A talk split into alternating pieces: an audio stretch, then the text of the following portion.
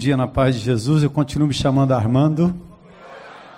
Muito bom estar aqui com vocês. Bem-vindos, né? Vocês que vieram de todas as partes aí. Eu não sei exatamente de onde, mas encontrei uma turma da Bahia, meus conterrâneos por parte de mãe, né?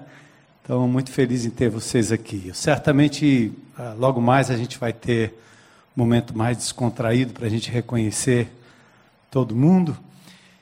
E como todo ano, né, eu sou incumbido assim pelo pessoal de, de, de dar o, o, mote, né, o pontapé inicial, falar um pouquinho do que é que de fato nós estamos entendendo por movimento missional, que foi algo que foi iniciado por Jesus, né, há muitos anos atrás, e que nos deixa sempre um desafio para a gente questionar um pouco o, que é que nós estamos fazendo. A história da IBC ela se confunde com mudanças.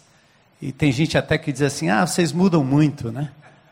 Mas na verdade é porque a ação de Deus ela, ela é imprevisível. Nós estamos tratando do Espírito Santo de Deus e, e Jesus mesmo ao falar daquelas duas parábolas uma sobre a roupa, o remendo na roupa, né? o remendo novo na roupa velha, e falando sobre o vinho no odre, uh, o vinho novo no odre velho, ele fala sempre, ele quis dizer, aliás, naquele momento, que as estruturas elas não elas não suportam muito tempo a dinâmica do conteúdo.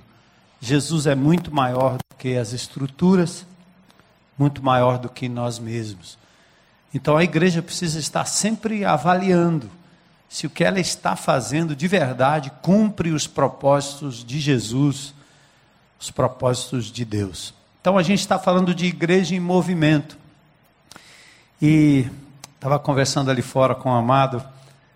E outra coisa interessante é que é, é, nosso momento juntos aqui é um momento de reflexão para a gente mesmo. A gente não tem nada pronto, nós não temos um pacote para vender, nós não temos um produto. É, eu acho que alguns gostam de fazer isso, né? transformam qualquer é, novo momento num produto a ser vendido. E a gente não tem essa, essa pegada. E talvez eu tenho que abrir isso aqui dizendo para vocês que nós estamos vivendo momentos bastante difíceis, né? momentos de profunda reflexão, nós mesmos. Eu acho que essa semana eu tive uma reunião logo cedo, né, com os pastores na segunda-feira, né, Alcimor e Ana, né, em que é, toda segunda a gente se reúne, tomar um cafezinho ali depois do almoço, num cantinho e a gente começa a conversar. E nós depois da gente levantar alguns questionamentos, nós chegamos à conclusão, rapaz, a gente está meio confuso, né? Assim, a gente está, como é mesmo, né? Para onde é mesmo? Qual é não, não para onde é, mas como será, né? Se estamos apontando para aquela direção e estamos indo em frente, como será? Então a gente é, não tem ainda é, muitas fórmulas prontas, elas estão em formação. Essa igreja em movimento, ela nos deixa, por vezes, confusos, até chocados. E eu, quando eu abro o livro de Atos, no momento, é, no ápice da descida do Espírito Santo, depois da promessa feita por Jesus, seu, sua crucificação, ressurreição e ascensão, no momento que o Espírito de Deus assume o controle daquele povo reunido ali, o que acontece? Perplexidade. Ninguém está entendendo direito o que, é que está, estava entendendo direito o que é que estava acontecendo. A primeira pergunta era assim: peraí, esses caras não são galileus? Galileus são iletrados, são ignorantes, são raça misturada. Eles não são autênticos judeus. Não são todos esses galileus como é que esses caras estão falando? Iletrados, ignorantes, pescadores, não doutos, não sábios, tampouco reconhecidos pela elite dos fariseus, saduceus, das escolas rabínicas da época. Como é que esses caras estão falando E o mais extraordinário é que nós estamos ouvindo falar, cada um na nossa própria língua materna, confusos. Depois a outra coisa é: esses caras estão bêbados. estão bêbados. Isso é coisa de bêbado, isso é coisa de doido, está confuso. Então, quando eu leio o Novo Testamento, eu percebo que os movimentos de Deus, às vezes e por vezes, nos deixa assim, confusos. E é bom. Né? É bom. A gente vai correr para o Senhor e para a dependência dEle. Então, a minha oração é que nesses dias você não, não precisa sair daqui confuso, né? mas que você seja mexido nas suas estruturas mentais, né? nas suas estruturas emocionais, no seu coração e principalmente na sua forma de viver igreja, forma de ser um discípulo de Jesus principalmente na forma. Nosso compromisso é com Ele. Isso não muda. O que é inabalável é o fundamento que está posto. 1 Coríntios 3, 11, o apóstolo Paulo fala sobre isso. Ninguém pode colocar qualquer outro fundamento além do que está posto. Esta é a única e absoluta certeza que nós temos. O resto, nós precisamos estar sempre questionando e nos permitindo ser, sermos mudados por esse Deus maravilhoso que trabalha na história. Então, essa é a minha oração, que todos nós sejamos mexidos, né, de uma forma ou de outra, pela, pela palavra de Deus que vai ser lida, exposta, é, pelas experiências aqui contadas por homens e mulheres de Deus, pelo papo do corredor, enfim, que isso aconteça para a honra e glória de Jesus, em nome dele que nós oramos. Amém?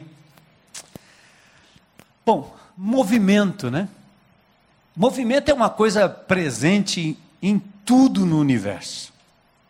Até o início do século XX, se compreendia pela cosmologia que o universo era estático, parado. Era um quadro, colocado numa moldura. Até que o astrônomo Edwin Hubble, é aquele que deu o nome ao telescópio que está aí no espaço, em 1923 ele descobriu que as condições de afastamento das galáxias, as galáxias se afastando e o consequente universo em expansão, em movimento, foi então a grande novidade, a grande descoberta. Ele, ele, ele ele foi para essa teoria pela sua observação e observou certo. O universo está em movimento. Os corpos em si, os planetas, não estão aumentando de tamanho, mas eles estão se movimentando e se distanciando uns dos outros com o passar do tempo. A melhor ilustração é como se você pegasse uma bexiga, né, um, essas bolas assim de aniversário, e, e pintasse bolinhas nela. E aí você assopra. À medida que você assopra, as bolinhas continuam bolinhas, mas elas vão se distanciando umas das outras. Assim está o nosso universo em constante movimento. Bom, eh, eu não quero dar crédito aqui à teoria do Big Bang, porque nós entendemos que o nosso universo, o universo em que vivemos, ele obedece a um desenho, a um desenho inteligente que é chamado de Design Intelligent. Um plano, uma missão que nasce na prancha do Criador e ele tem nome próprio, o nome dele é Jesus. Então o universo está em expansão, mas é como, como, como obra desse arquiteto maravilhoso. Platão chamava de demiurgo, né? e Aristóteles de motor imóvel. O movimento está presente em tudo no universo. Tudo que existe, do micro ao macro, tudo necessita de movimento para se manter equilibrado. Átomos, células, órgãos, animais, planetas, galáxias, tudo se move. Por isso, Deus não criaria um organismo vivo, Deus não criaria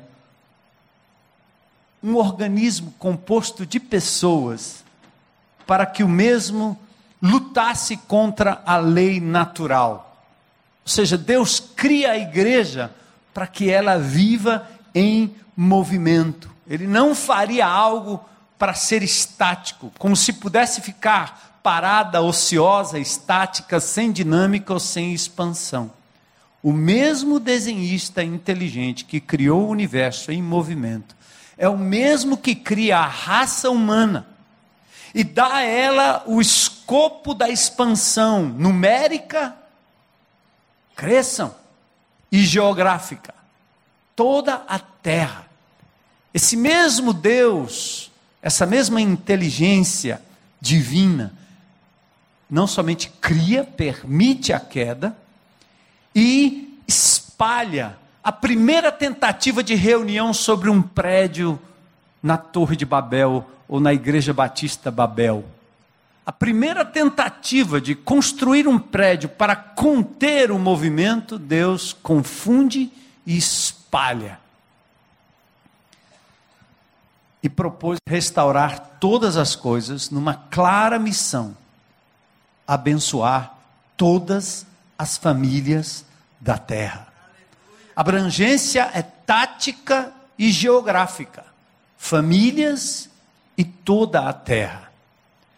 É lindo ver, lá em Gênesis, já no segundo versículo, o Espírito Santo se movendo sobre a terra, dando vida à coisa criada, como que dando a vida como uma galinha dá a um ovo, né? Chocando de forma é, poderosa toda a natureza recém-criada. Era a terra sem forma e vazia, trevas cobriam a face do abismo e o Espírito de Deus se movia. É muito lindo isso. O mesmo Espírito Santo, onipresente, hoje ele se move em cada filho de Deus para levar adiante a sua mensagem de salvação e de restauração. Diz a palavra em Isaías 45, 22: Voltem-se para mim e sejam salvos, todos vocês, confins da terra pois eu sou Deus e não há nenhum outro. Entende a lógica? Universo criado em expansão. O mesmo Deus inteligente cria seres humanos, permite a queda, os espalha, mas ao mesmo tempo está em movimento através daqueles que são seus, para abençoar todas as famílias da terra. Lindo isso. Seu escopo de atuação não é Ebal nem Gerizim. Lembra da mulher samaritana? Ah, os pais dizem que aqui é o lugar, os, os outros dizem que é ali. Jesus diz: não, não, não. Não é geograficamente estático, mas é qualitativamente randômico, no sentido de que, amigo, é aleatório.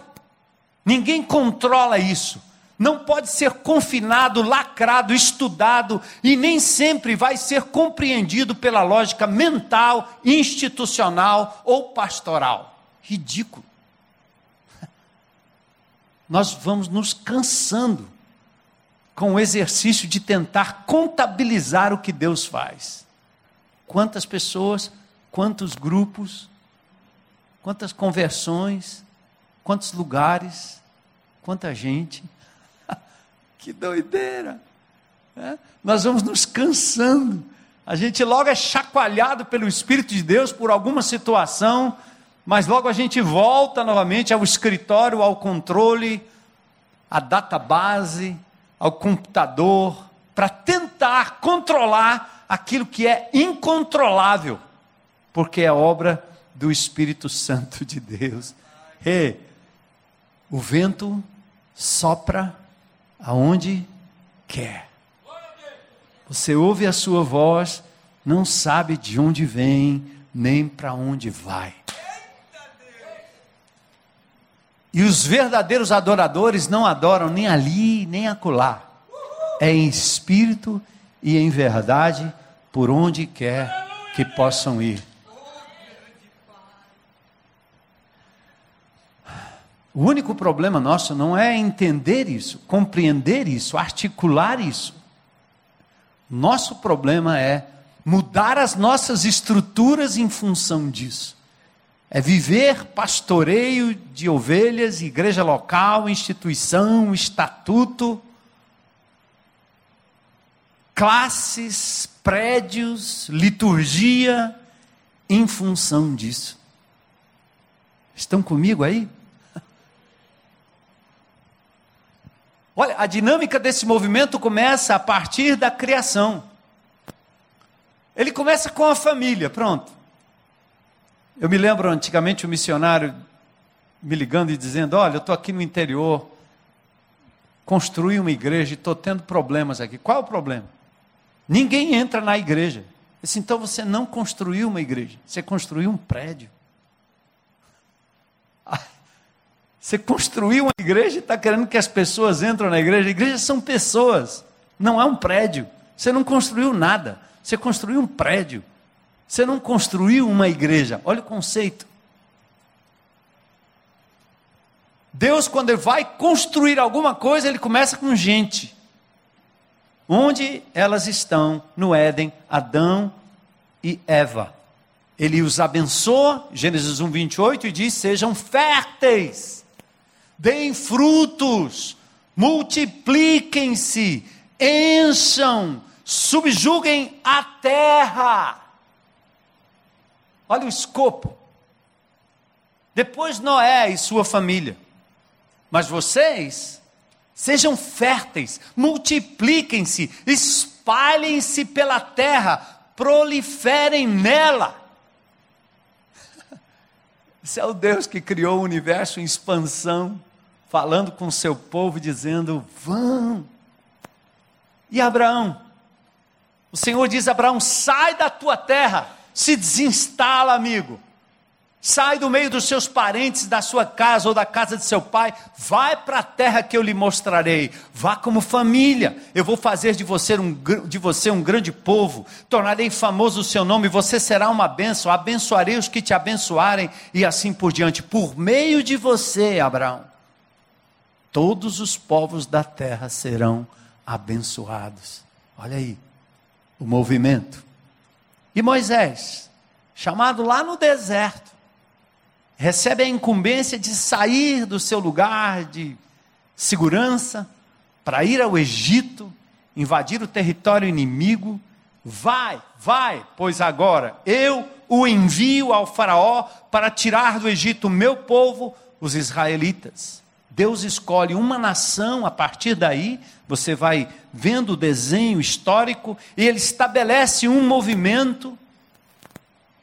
E ao escolher uma nação, ele tem um propósito, assim como ele escolheu um indivíduo, agora ele escolhe uma nação, estabelece um mediador, um sacerdote, um tabernáculo, os coloca no deserto, mas a finalidade é para que as nações pudessem ser abençoadas através daquele povo.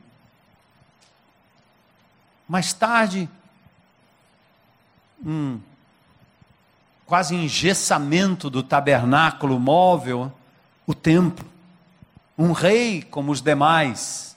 Coisa que Deus não tinha é, querido, pensado, planejado.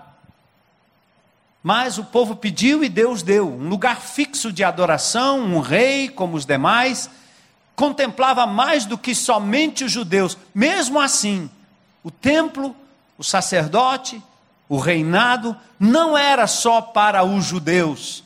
Estrangeiros teriam seu espaço, entrariam e sairiam com o propósito de testemunhar aos povos de toda a terra que Deus de Israel era um único Deus.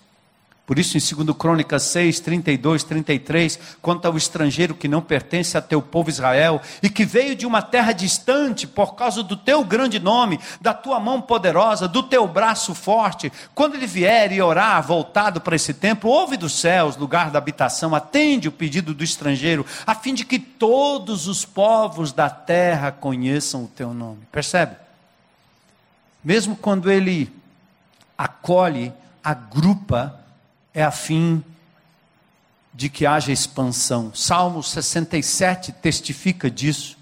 Que Deus tenha misericórdia e nos abençoe, de nós e nos abençoe, faça resplandecer o seu rosto sobre nós, para que sejam conhecidos na terra os teus caminhos, a tua salvação entre as nações. Louvem-te os povos, louvem-te os povos. O final do salmo, que Deus nos abençoe e o temam todos os confins da terra. Lindo.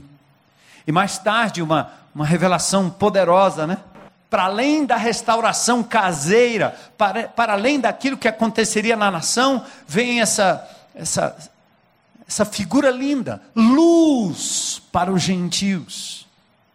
Isaías 49, 6, ele diz: É coisa pequena demais para você ser meu servo para restaurar as tribos de Jacó e trazer de volta de Israel que eu guardei, aqueles que de Israel eu guardei. Ou seja, você acha que é só para você? É só para a tua família? Só para a tua denominação? É só para a tua igreja? É só para o bem-estar do teu clã? E o Senhor diz: também farei de você uma luz para os gentios, para que você leve a minha salvação até os confins da terra. Eu, o Senhor, chamei em retidão, segurei firme sua mão, o guardarei, farei de você um mediador para o povo, uma luz para os gentios. E quando você vê o, o Velho Testamento passando para o Novo Testamento, dentre as coisas que descontinuaram, porque Deus não mais lida com a nação, mas no Novo Testamento nós mudamos da lei para a graça, de uma nação para um corpo vivo chamado igreja. Dentre as coisas que descontinuaram na nova aliança e as que continuaram, temos essa clara expressão que bem representa a continuidade do movimento missional. O universo em expansão, a raça humana em expansão, o projeto de restauração e expansão para atingir os confins da terra. E agora nós temos a continuidade desse movimento missional revelado de Gênesis a Apocalipse: Israel, o Messias e nós. Luz para os gentios, pagãos não alcançados, para os excluídos. O Messias quando vem ao mundo, quando encarna, ele seria luz para os gentios, Lucas 2,32, luz para a revelação aos gentios e para a glória de Israel, teu povo.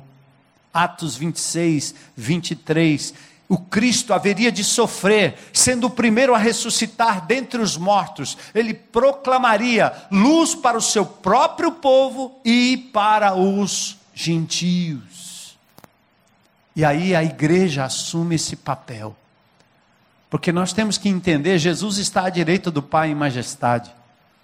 Você é a boca do Senhor, o braço do Senhor, as mãos do Senhor aqui na terra. Não diga a ninguém que Jesus pode fazer algo por ele que você não seja capaz de fazer.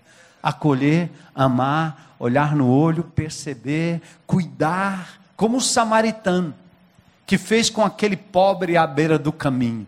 Ele não apontou para o indivíduo dizendo uma frase de efeito que fica na nossa boca. Né? A gente fala, Jesus te abençoe, o Senhor te guarde, o Senhor te protege, você vai falando. Mas enquanto você se exime da responsabilidade de ser o hospedeiro, de ser o guarda, de ser o escudo, de ser a proteção, de ser o amigo, de ser o irmão, de tocar, de ser a cura. Como o Danielzinho aqui o fez muito bem na sua canção, né? A cura para a alma vive em mim. Não está lá no prédio, não está no programa, não está na reunião, está em mim, em mim. Então a igreja encarna como corpo vivo de Cristo, que é chamado nas epístolas, encarna essa essa capacidade de ser luz. Pois assim o Senhor nos ordenou: Eu fiz de você luz para os gentios, para que você leve a salvação até os confins da terra. O apóstolo Paulo falando ali no livro de Atos. Na consumação de todas as coisas, quando tudo terminar, as nações andarão em sua luz. Que coisa linda, né? Eu, eu tenho um problema aqui agora. E eu preciso tentar é, clarear isso. Porque logo que a gente começa a falar sobre nações, confins da terra, luz para os gentios, a gente pensa em quem? Missionário. O que é um missionário? E aí me perdoem os irmãos mais tradicionais, nenhuma ofensa, é só para cutucar a sua cabeça, certo? O que é um missionário? É alguém que vai enquanto eu fico. É alguém que eu pago para fazer o que eu deveria fazer eu faço um jogo emocional para enviar o missionário para os desgraçados em algum lugar do planeta, quando eu passo por cima dos desgraçados que estão na minha calçada, na minha rua, no meu bairro. É só isso. Eu dou dinheiro para missões, eu pego uma parte do meu orçamento e envio o missionário para Afeganistão.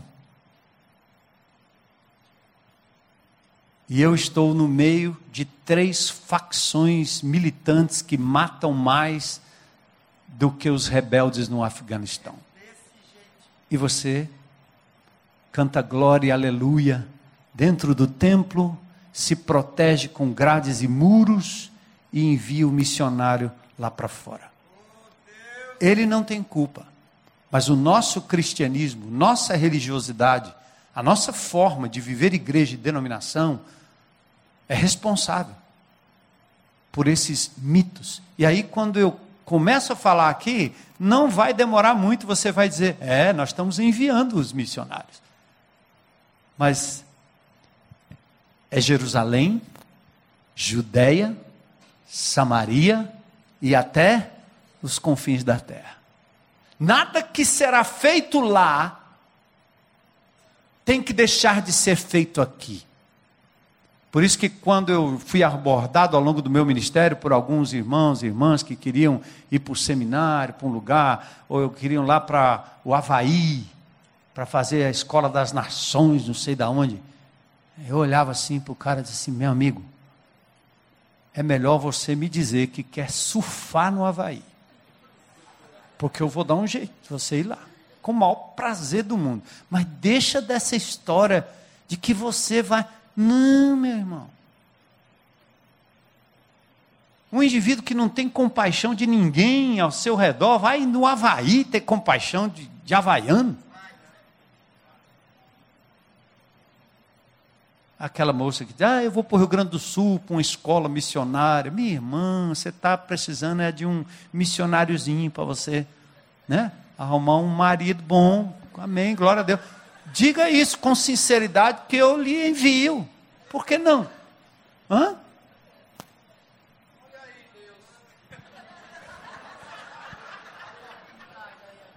diga aí, pastor, eu quero conhecer gente nova, eu quero conhecer amigos, fazer amigos, aproveitar, estudar a palavra de Deus. De repente encontro lá um missionáriozinho que está querendo ir para a África, vou com ele.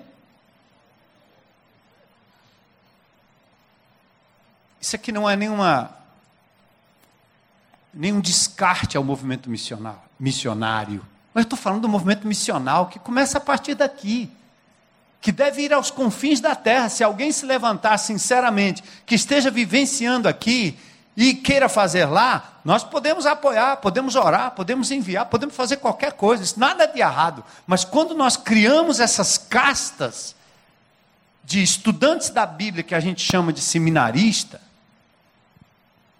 de mediadores que a gente chama de pastor e vai dando o nome de bispo, apóstolo e etc. São os indivíduos que fazem o que o povo é incapaz de fazer, porque nós tiramos a capacidade do povo, nós sonegamos, porque é uma forma de manipular, é uma forma de manter as pessoas onde elas estão, paralisadas. É por isso o Brasil é pródigo nisso e a religião faz isso.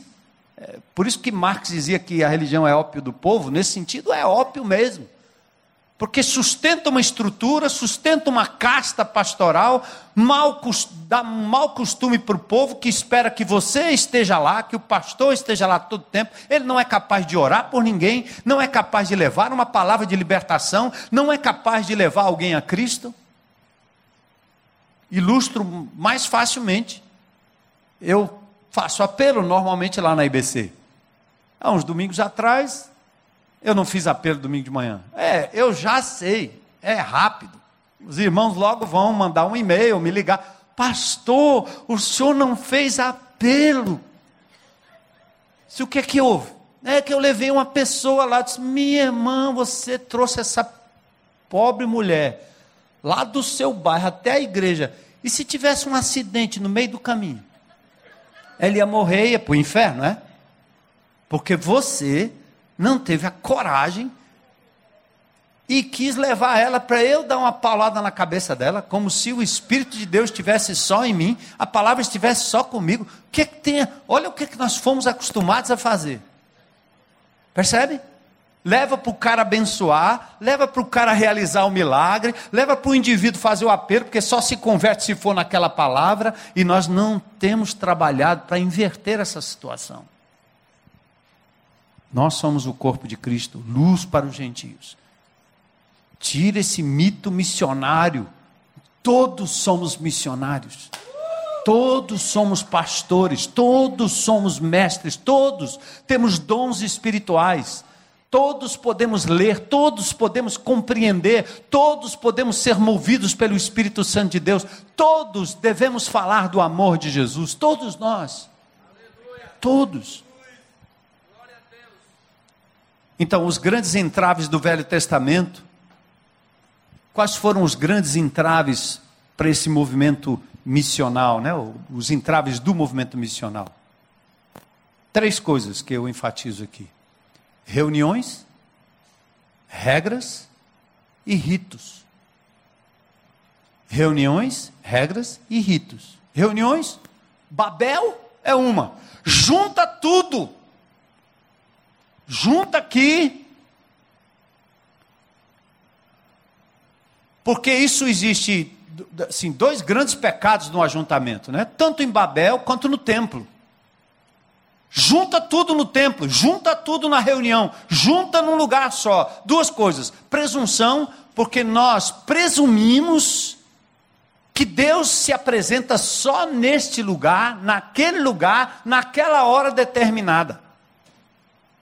E nós excluímos Deus poderoso, miraculoso, salvador, maravilhoso, protetor, digno de louvor. Nós excluímos tudo isso de qualquer outro lugar. Excluímos tudo, porque nós queremos centralizar na Babel e no templo.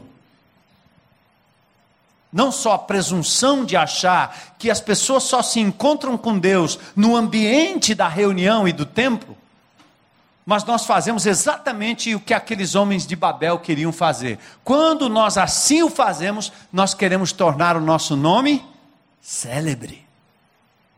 É a igreja do pastor Fulano, é a igreja do apóstolo Fulano, é o ministério do Fulano, é o ministério do Beltrano.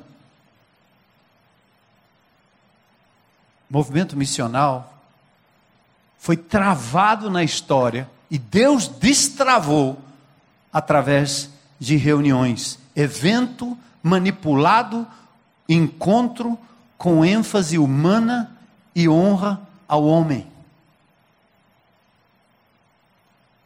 O segundo entrave foram as regras. A lei e suas interpretações. Criou presunção naquele que achava que podia burlar a lei ou poderia fazer de conta que não cometia pecado, do tipo eu não adultero, até que Jesus vem na graça e na nova aliança e disse: Você na sua mente insinuar e pensar, você já adulterou, amigo. Eu não mato. Se na sua mente, quantos mataram quantos hoje de manhã? Ao saírem de casa, no trânsito, Alguém matou alguém aqui? Jesus aprofunda exatamente para nos livrar do que a lei é capaz. A lei é boa, mas a gente é que não presta. Então nós criamos leis e regras na igreja a fim de que as pessoas que as obedecem e aparentemente são boas como aquele jovem rico, elas elas são as espirituais. Né? Presunção e orgulho na obediência que presume contrapartida de Deus, estudo elaborativo das implicações, instrumento para não ir além, e geralmente sem misericórdia, como filho próximo, condenado pela sua obediência. A parábola do filho pródigo nos ensina que o filho próximo, obediente, ele foi condenado pela sua obediência. Obediência às regras pode nos levar à condenação. Quando nós fazemos da regra o fim, quando as regras servem para a nossa autojustiça. O desgraçado que voltou depois de ter se quebrado e se arrebentado, de ter quebrado todas as regras, quando ele voltou para casa em arrependimento, ele foi o herdeiro da vida. Para ele houve festa. Para o presunçoso, não. Quer um exemplo prático? Mamães e papais cujos filhos na adolescência, nesse mundo louco, começam a tomar rumos diferentes daquilo que você planejou a vida toda.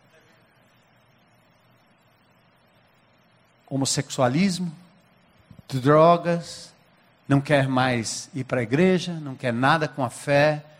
Primeira coisa que você faz é: eu não acredito, eu fiz de tudo. Não é não? Você diz: eu fiz de tudo por que é que o resultado não foi de acordo com o que eu fiz? Isto é, cumprir lei e ser presunçoso ou presunçosa. Você não cria filhos para dar resultado, você cria filhos e faz o que faz para a glória de Deus. O resultado é com Ele, porque senão vira presunção e autojustiça.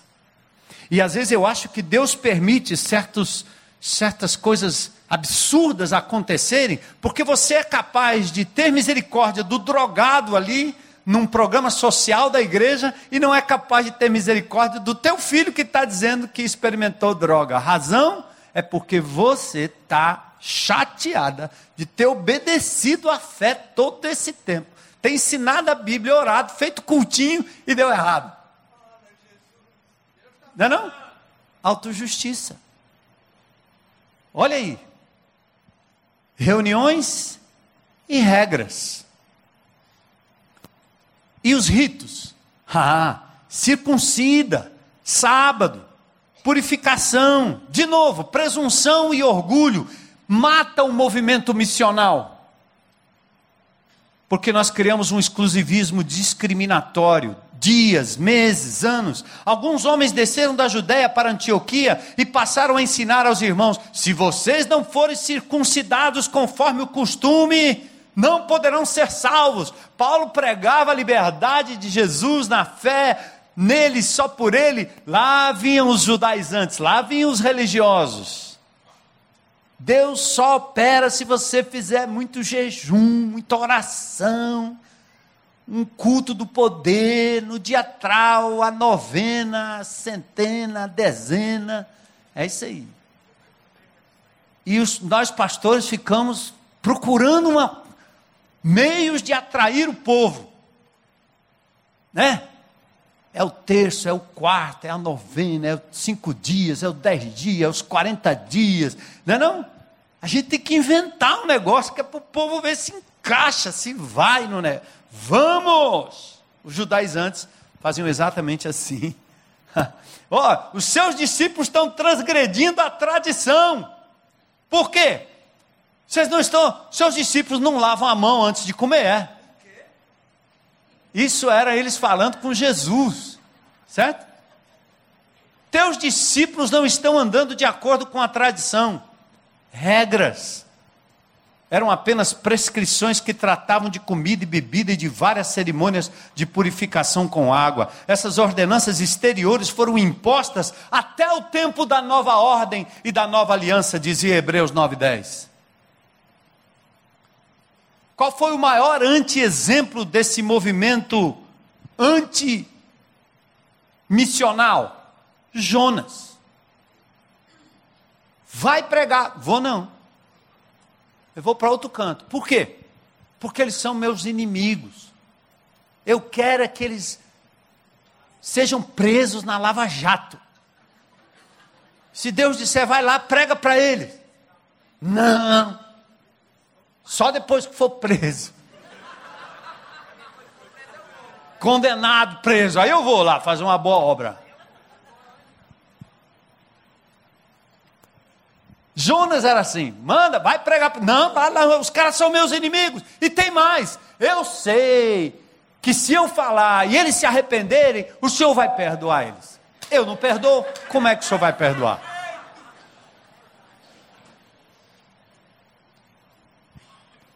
Pior dos resultados é a troca do fim último, ele, pelo meio. Aquilo que deveria nos conduzir ao Deus pessoal, íntimo e onipresente, homens e mulheres andando com Deus o tempo todo, acabou nos distanciando dele na medida que trocamos relacionamento pessoal por práticas religiosas centradas nos ritos, regras e reuniões. Trocamos o encontro pelo evento. Triste descrição da debandada que se vê, por exemplo, no livro de Ezequiel, quando a glória de Deus vai saindo do templo para fora da cidade. O que permaneceu? As estruturas, os ritos, as reuniões, mas o Espírito de Deus estava longe, porque ele é um espírito em movimento. Aí na plenitude dos tempos vem o nosso Senhor, o próprio Deus em movimento, aí de lá para cá. Olha onde ele veio, olha onde ele pisou.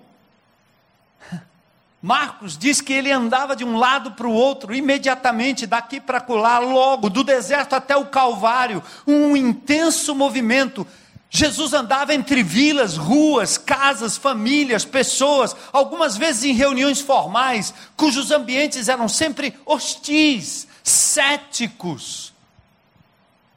Porque Jesus não se enquadrava aquele ambiente religioso. Aquela liderança das reuniões que ele frequentou, tanto em sinagogas quanto no templo, foram estes mesmos que fizeram oposição sistemática ao Senhor Jesus Cristo e, por fim, endossaram a sua crucificação. Por isso ele estava todo o tempo em movimento. Lindo isso.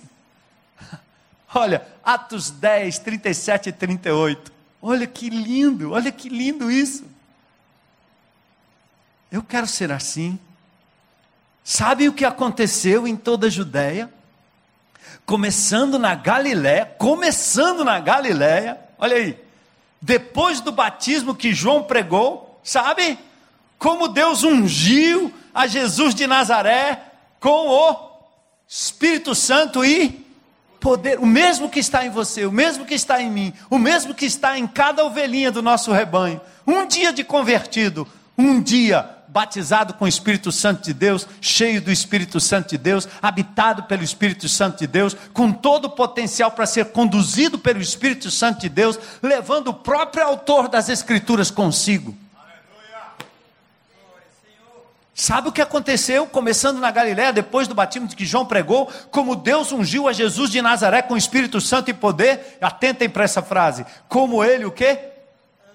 Andou por toda toda parte.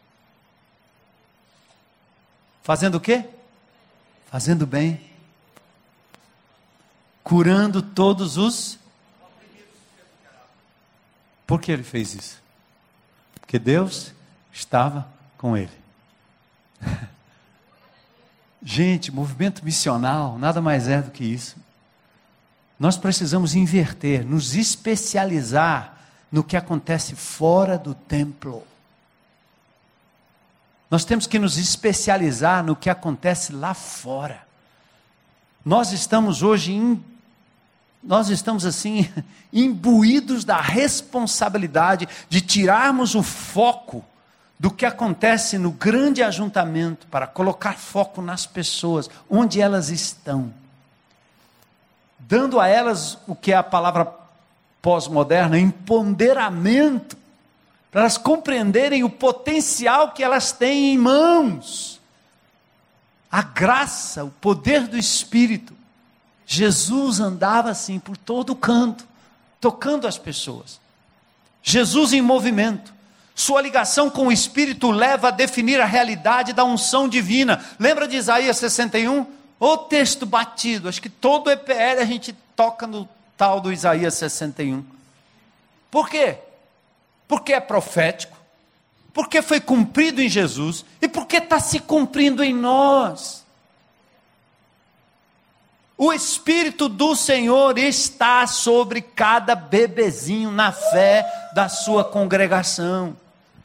E nele, e neles, a unção do Espírito para levar boas notícias, para enviar, para cuidar os que estão de coração quebrantado, para anunciar liberdade aos cativos, libertação das trevas aos prisioneiros. Gente, olha o campo aqui. Isso não é a África, isso é Fortaleza, isso é a tua cidade, isso é São Luís, isso é Rio de Janeiro, é a Baixada, é lá, né, pastor Isaías? Como é que chama lá o, o bairro, lá o local? Belfort Roxo. Com a licença da palavra, né? Isso é o colo de melo.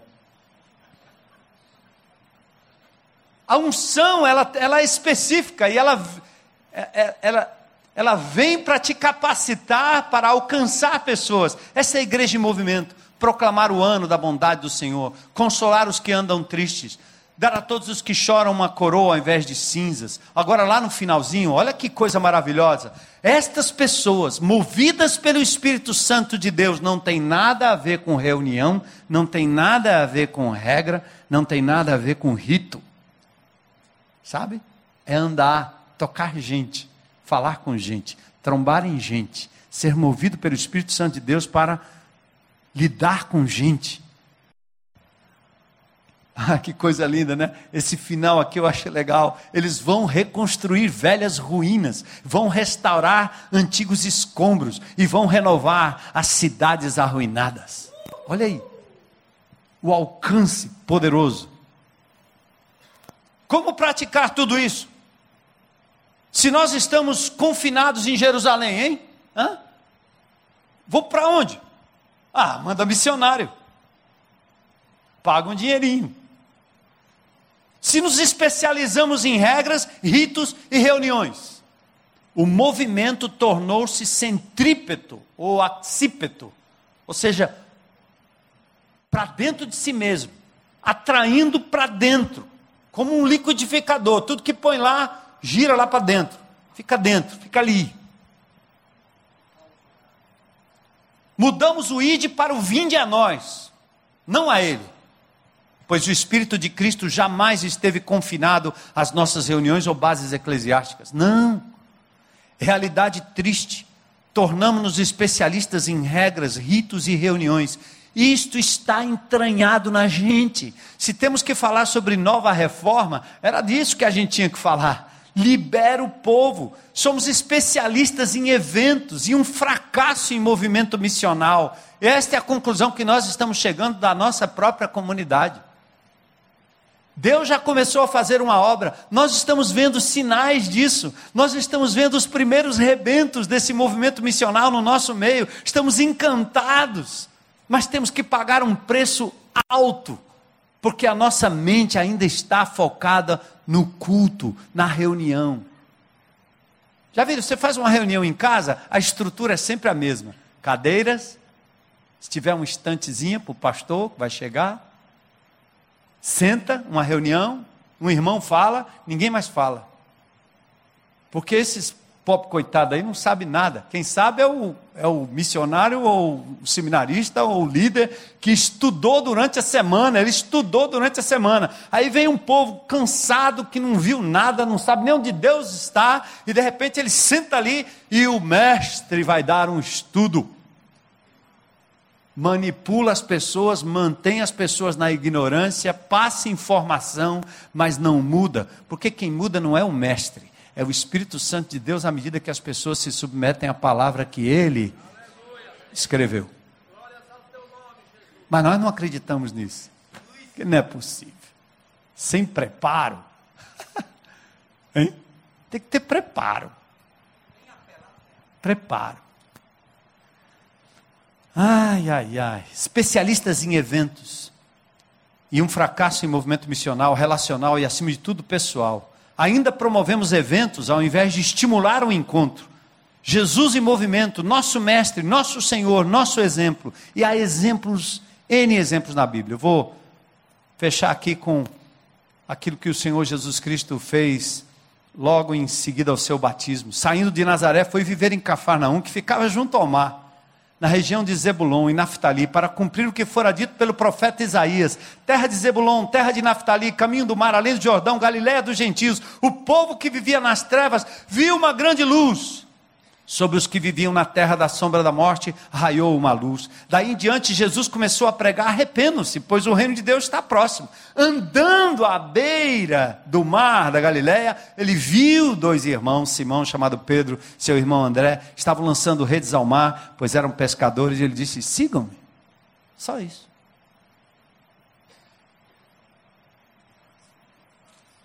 Sigam-me. Ele não disse assim: Ó, oh, eu tenho um livro para você, segue esse livro. Tem esse livro, segue esse livro. Tem esse aqui, segue esse livro. Ou tem um folhetim aqui, reunião domingo à noite, lá na igreja batista de Cafarnaum, tá certo? Domingo à noite, vai vir um missionário, um apóstolo abençoado. Não. Sigam-me, vem comigo. Você vai aprender à medida que você anda comigo, à medida que você se relaciona comigo. Vem comigo, vem comigo. Olha como ele chamava as pessoas. Ele não mandava ir lá para o templo em Jerusalém. Ele não mandava ir para a sinagoga. Em nenhum momento ele fez isso. Sigam-me. Lembra? Jesus, ao invés de regras, ritos e reuniões, disse simplesmente sigam-me sem nenhuma condição prévia. Jesus chamou ricos, pobres, letrados, analfabetos, sãos, doentes, ou seja, qualquer ser humano, não importando a sua condição social, moral, religiosa ou cultural. Mateus conta a sua própria história, como Jesus o convidou. Ele passou ali, viu um homem chamado Mateus sentado na coletoria, era um, um, um, um cobrador de impostos, e disse: ah, siga-me. Simplesmente, porém revelador. Mateus fazia parte de uma classe de judeus que, por trabalhar para o Império Romano, era rejeitado, até pelos seus companheiros de trabalho. Jesus disse: siga-me.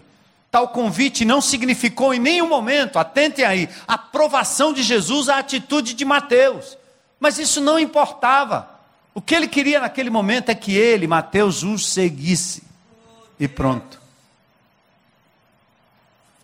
Jesus, Deus que se fez gente, sentia-se confortável no meio de gente com suas limitações e defeitos. Sem qualquer demanda ou condição, pecadores foram convidados a seguir, andar com Jesus.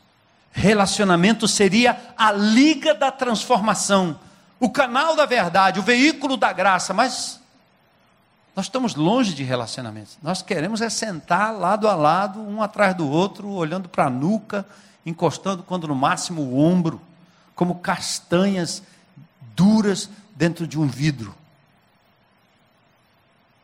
Como coco em cima de um caminhão. Cada um toca o outro, mas é só.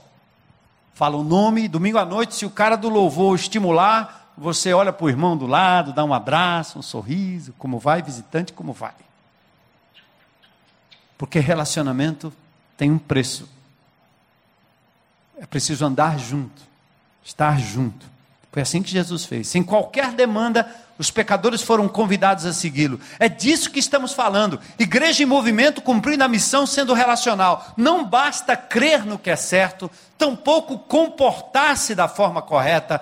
Por isso faziam, isso faziam os fariseus que se tornaram juízes dos outros. É preciso crer e viver na medida que seguimos e somos seguidos formando relacionamentos para além das regras dos ritos e das reuniões. Nós gostamos de regras, elas nos dão sensação de segurança. Nós gostamos de ritos, nos faz compreender melhor a presença do Eterno. Ou reuniões, o resultado é que nos transformamos em auto-justificados, cumpro regras e ritos e reuniões, por isso mereço tratamento especial. Inventamos ainda mais regras, ritos e reuniões para manter pessoas fidelizadas ao nosso modus, modus operandi. Vamos nos afastando do principal: relacionamento com Deus, uns com os outros e com os perdidos. Estamos chegando no final aqui. Seguir Jesus é, acima de tudo, estar diante de Deus todo o tempo. Todo o tempo. em todo lugar, todo o tempo. Assim, segui-lo é estar no momento missional. E na medida que nos movemos, vamos experimentando os desdobramentos da presença dele em nós e conosco. Deus está em nossa intimidade. Ele está na palavra, na natureza, na circunstância, na vida das pessoas e nos relacionamentos fora da reunião. Só depois de percebermos e vivenciarmos esta presença em tudo e em todas as circunstâncias do cotidiano é que nos encontramos. Para aí sim partilhar, celebrar, sermos ministrados pelo Espírito Santo através dos vários dons, nos pequenos ajuntamentos e na adoração comum e envisionadora da grande congregação. Falando novamente ao povo, Jesus disse: Eu sou a luz do mundo. Quem me segue não andará em trevas. E assim. E, então, qual é o nosso grande drama? Ah, nós tínhamos a rede ministerial. Ah, muitos programas, muitos ministérios. Gente ocupada para cima e para baixo. Estávamos fazendo coisas para Deus mas não estávamos tendo intimidade com Deus. Primeiro passo que nós fizemos, na verdade, grande esforço alguns anos atrás, e estamos lutando com isso ainda, é dizendo para cada irmão em Cristo Jesus: Você tem o Espírito de Deus. Esse é o único livro que pode ser lido junto com o autor. É? É o único livro que você lê junto com o autor. É. Aí você fazia assim: vamos ler a Bíblia o ano todo. Aí numa congregação de 100, 40 começam e no final do ano só dois ou três. E o ano que vem de novo. Nós temos que inverter isso, porque isso aqui é a vida. Isso aqui não é um livro para ser estudado. Isso aqui é uma biografia de Deus, é uma fala de Deus, é um WhatsApp divino. Nós estamos falando isso e repetindo na congregação. Até eu morrer, eu vou repetir isso aqui. Então nós estamos estimulando cada crente em Cristo Jesus, todo dia, como eu fiz hoje. Abri minha Bíblia para um encontro com meu Deus. Hã? Ele falou comigo hoje de manhã. Pensou? Aí se eu publicar no WhatsApp ou no Facebook, a turma diz assim: ai que legal que sou, isso aí serviu para minha vida. Sim, e o que é que Deus falou com você hoje de manhã? Se eu escrever um livro de devocionais, você vai ler o que Deus falou comigo nos meus devocionais. Não! Escreva o seu. E se você não escrever, não importa. Deus falou com você hoje de manhã. Aí nós inventamos uma ferramenta chamada mapa e fazemos duas perguntinhas bem simples. A primeira é: o que Deus está me dizendo à medida que eu leio o Velho Testamento, o Novo Testamento, os números, os números de crônicas, né? Aquelas coisas complicadas. O que, é que Deus está me dizendo aqui? Que Ele é justo, que Ele é fiel, que Ele é santo, que Ele é severo, que Ele se ira que Ele não gosta de pecado, que Ele me ama, que Ele vai estar comigo. Ah, Deus, o que é que Deus fala comigo? Que é que Deus tem a me dizer? O que é que Deus está me dizendo? E a segunda coisa, quando eu leio a palavra aqui, é diga: o que, que eu vou fazer a respeito disso que Deus me disse? Eu vou amar mais, obedecer mais, temer mais ou então eu vou dizer assim: eu não sei nem o que, é que eu vou fazer, não, mas foi legal. O Senhor me falou. Vocês têm noção do que, é que significa uma congregação que diariamente se encontra com Deus e se alimenta desta palavra? Que aciona o WhatsApp logo cedo e o primeiro é o Senhor? Já imaginaram? Aí nós inventamos o grupo de relacionamento. O que é o grupo de relacionamento? É um grupo de pessoas que se relacionam não é a reunião. Mas na reunião, o que é que nós fazemos? Nós sentamos e fazemos como a professora disse: senta que lá vem a história. Vou contar uma história? Não, não vou contar a história. Aí eu me reúno com o meu grupo e você abre a boca e testemunha do que Deus te falou durante a semana. que, é que você vai fazer a respeito? O que, é que você fez? O que, é que você vai fazer? E agora é, irmão. Agora é você. O que, é que Deus te falou essa semana? Lembra? Fala aí. Fala. Fala. Fala. Cumpre-se o que está lá no Novo Testamento. Quando vos reunis, um tem salmo, outro tem uma revelação, uma palavra. É não? Aí sabe o que acontece? Nesse grupo aqui, os dons se manifestam. Alguém que fala com dom de mestre, dom de ensino. Aqui, não lá na classe, não lá no prédio, não lá no diploma. É aqui, porque o mesmo Espírito de Deus que falou com Spurgeon, com D.L. Moody, com o Dr. Shed que está na glória, é o mesmo que fala com você, irmã. Mas se a irmã é pastora, pastriz, não sei. Eu quero saber do desdentado lá, que é recém-convertido, né? Eu contei para vocês, né? Do irmão lá da nossa igreja, o catador de lixo, recém-convertido, que foi na frente e falou das grandezas de Deus. Depois disse: E tem essa bíblia que eu nem sei ler, mas eu cheiro. Os essa é nova, né? Se eu cheirar a Bíblia de manhã, eu vou ter a unção desse cara aí. Hein? Eu estou vendo lá no meu GR, a gente se reúne assim. Quem é o professor? Quem é o professor? Espírito Santo. Quem é que prepara o estudo? Ninguém, todo mundo, porque o Espírito Santo é que deu o estudo. Fica leve. Ser líder é ser facilitador de um momento em que Deus fala através de você, de você, de você, de você, de você, de você, de você, de você. Os bebês na fé estão falando das grandezas de Deus como eu nunca vi. É, eu conto a história daquela irmã que abriu o livro de Ruth pela primeira vez no nosso GR e ela trouxe um panorama do livro de Ruth. Eu disse: Meu Deus, quem é essa mulher?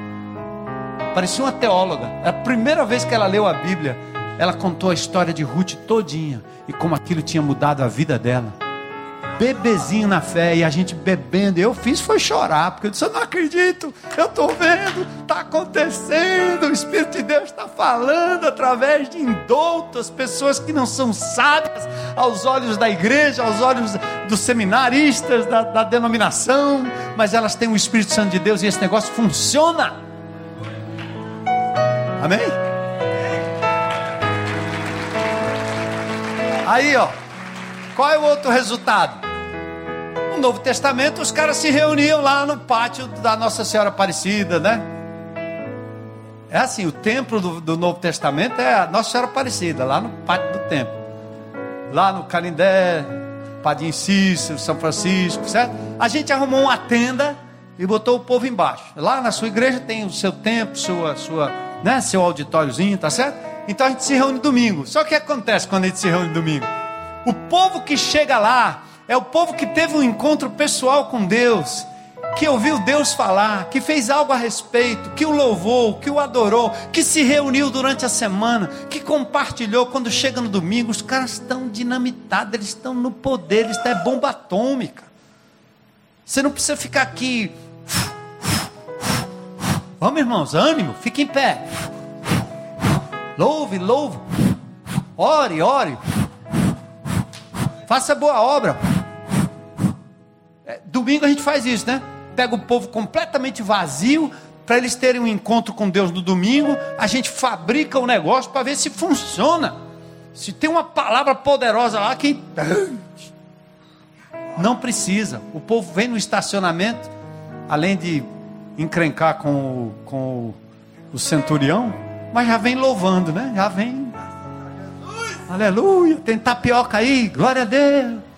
É aí vem no louvor e entra. A palavra de Deus que é pregada, mostrada lá, envisionada pelo homem de Deus está lá pregando, a mulher de Deus está falando. Aquilo é mais um.